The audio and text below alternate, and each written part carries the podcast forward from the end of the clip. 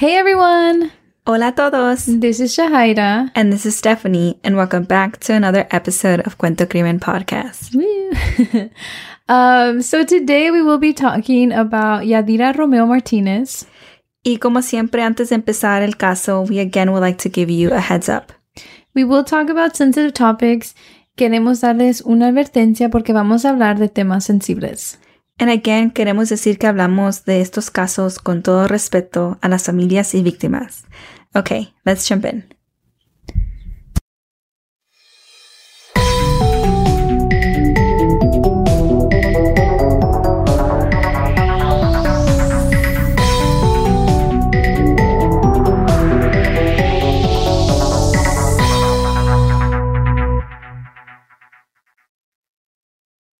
So to start off, we're going to go over like the usual background information on Yadira Romeo Martínez.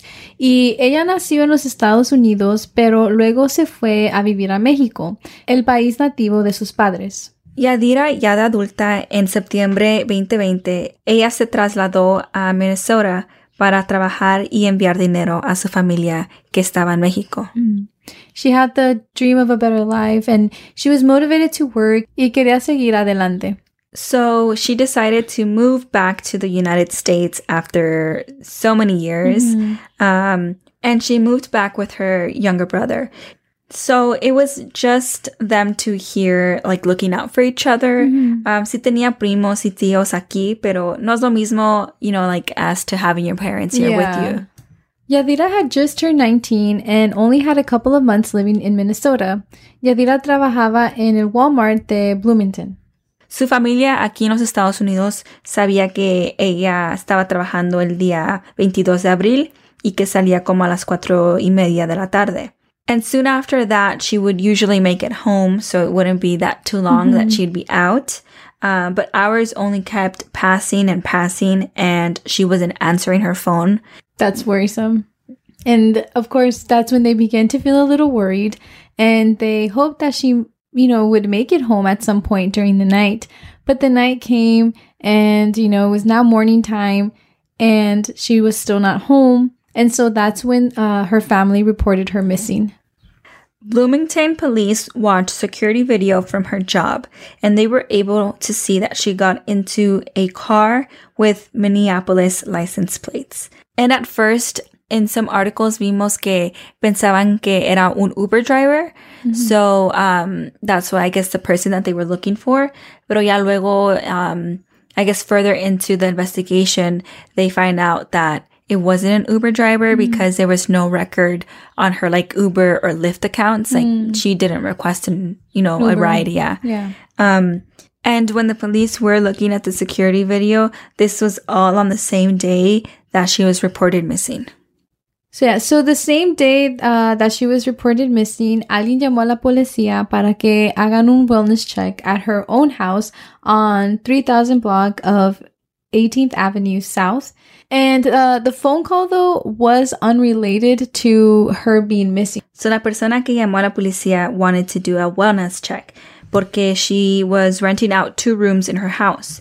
And she was concerned because her tenant, Jose Cuenca, was leaving his room that he rented, and she was able to spot woman's feet on a mattress as he closed the door.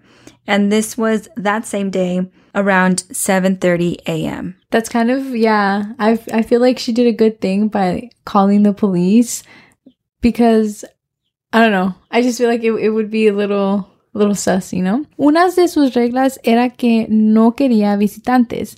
Ella le preguntó sobre la mujer, you know, a José, y él le contestó que ella había tomado mucho y por eso estaba acostada. Y entonces cerró la puerta y se fue. And she saw that he packed a bag with things and also packed food. And, you know, she did think that was a bit odd. Because it is kind of odd. Like, if you're leaving for your day, why are you taking this stuff? Especially, like, if you have a visitor. Yeah. Right? quote unquote visitor. Yeah, and I guess um, it's not something common that mm-hmm. the tenants do because one of her rules is not to have people over. Yeah. Um, and I mean, it could happen, right? It's normal to have people over. Yeah. Um, but if you know that's one of your rules, like, you kind of have to like, I don't know, take care of it. Yeah, exactly. Or like show the person out. Exactly. Like You if- know? if, you got caught, why leave and then leave the person in there? Mm-hmm. Knowing that your landlord knows there's a person in there.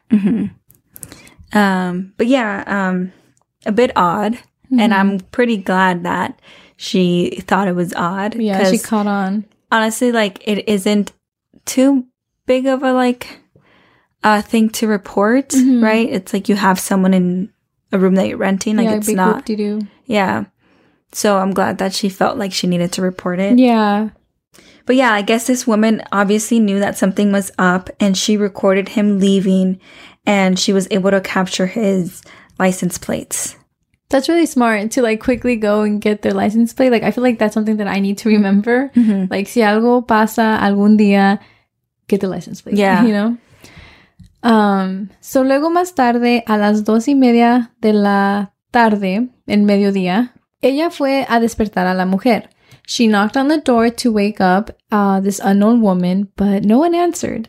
And so she got this really weird feeling, and you know, she was beginning to get worried, which kind of I don't blame her because you have like this, you know, unknown Stranger. person, yeah, a stranger. And then even then, like, yeah, she rented the room to Jose, but it's like, how much really do you know about your roommates if they're just strictly roommates? You know what I Mhm. mean? Yeah. So- Um, I think um I think yeah, she like um felt worried like it's her house, you know, Mhm. like her rules, but also pienso que se estaba preocupando por esta mujer. también. Yeah. I mean, yeah, like she recorded um him leaving without like trying to talk to the woman yet. Right? Th- See, mm-hmm. like, that's just, nobody does that. Like, I don't know, like, si, si estabas tomando con alguien and you bring them back to your room, are you really gonna, like, leave them the next morning? Knowing that your landlord knows they're in there? A little odd. Yeah. So, what this landlord did, she called the fire department for a wellness check. And when they arrived, they knocked down the door. And what they found in there was something that they didn't expect. Um, they found a body and they were able to confirm que era Yadhira. Um, trigger warning, really quick, because we are going to talk about how Yadhira's body was found. So just either trigger warning if you like to skip a few seconds, go ahead, do what you need to do. Um, so yeah. So Yadhira was found with a plastic bag across her forehead, wearing only a t-shirt. Her face and neck were bruised, and she had handprints outlined in blood on her thighs. So immediately this became a crime scene. Um, investigadores pudieron obtener más videos de seguridad por unos vecinos. Este video enseña a Yadhira y a José llegando a esa casa um, el día anterior como a las 6 de la tarde. And so that was April 22nd. And uh, that was a day that she was working and she had clocked off around 4.30 p.m. hmm And on April 23rd, which is right the next day, in the morning, the security video only showed him leaving.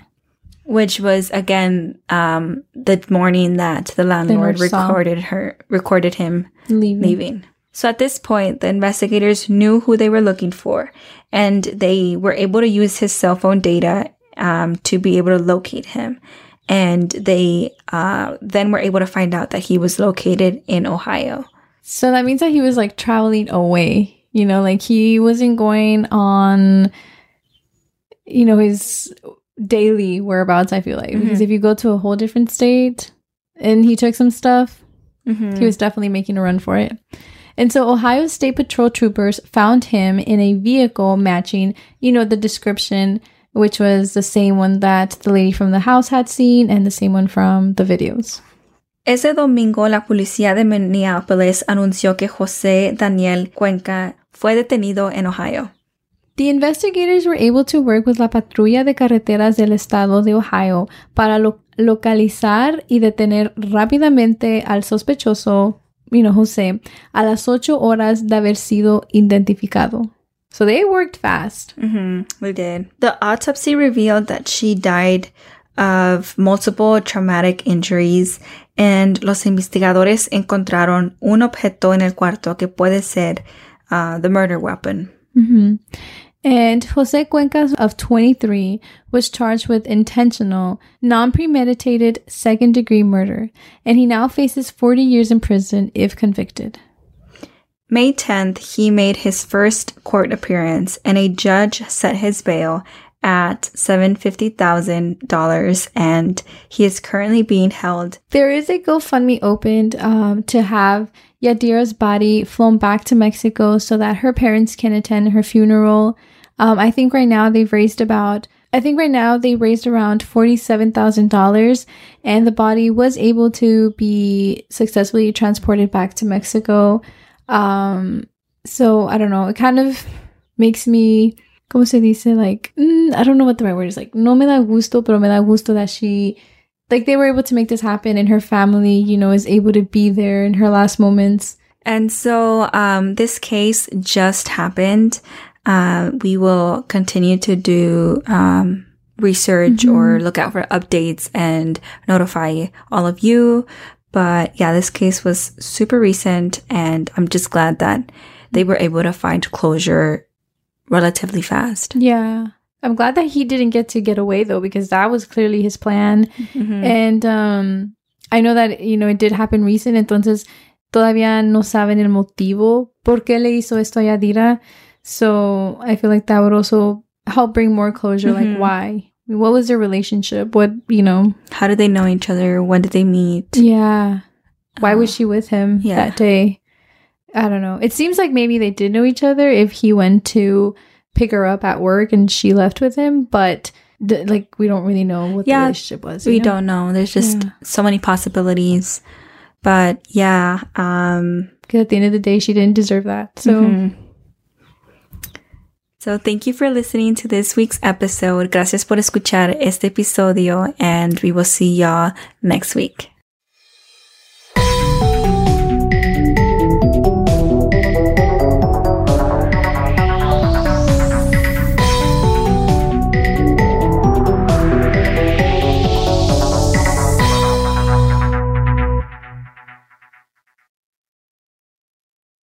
What's, up, guys? This, is the Unnoticed Podcast with your host George and your host Ricardo, where we get straight into pop culture, true crime, conspiracies, and scary stories, making you feel like you're right in the room with your homies. And you can find the Unnoticed Podcast on all platforms. And with that being said, welcome back to the spot. Don't make it hot. We love you, even if you love us or not. Ah. Clown Boys. Hello, it is Ryan, and I was on a flight the other day playing one of my favorite social spin slot games on chumbacasino.com. I looked over the person sitting next to me, and you know what they were doing? They were also playing Chumba Casino. Coincidence? I think not. Everybody's loving having fun with it. Chumba Casino is home to hundreds of casino style games that you can play for free anytime, anywhere, even at 30,000 feet. So sign up now at chumbacasino.com to claim your free welcome bonus. That's chumbacasino.com and live the Chumba life. No purchase necessary. VGW, void, prohibited by law. See terms and conditions 18 plus.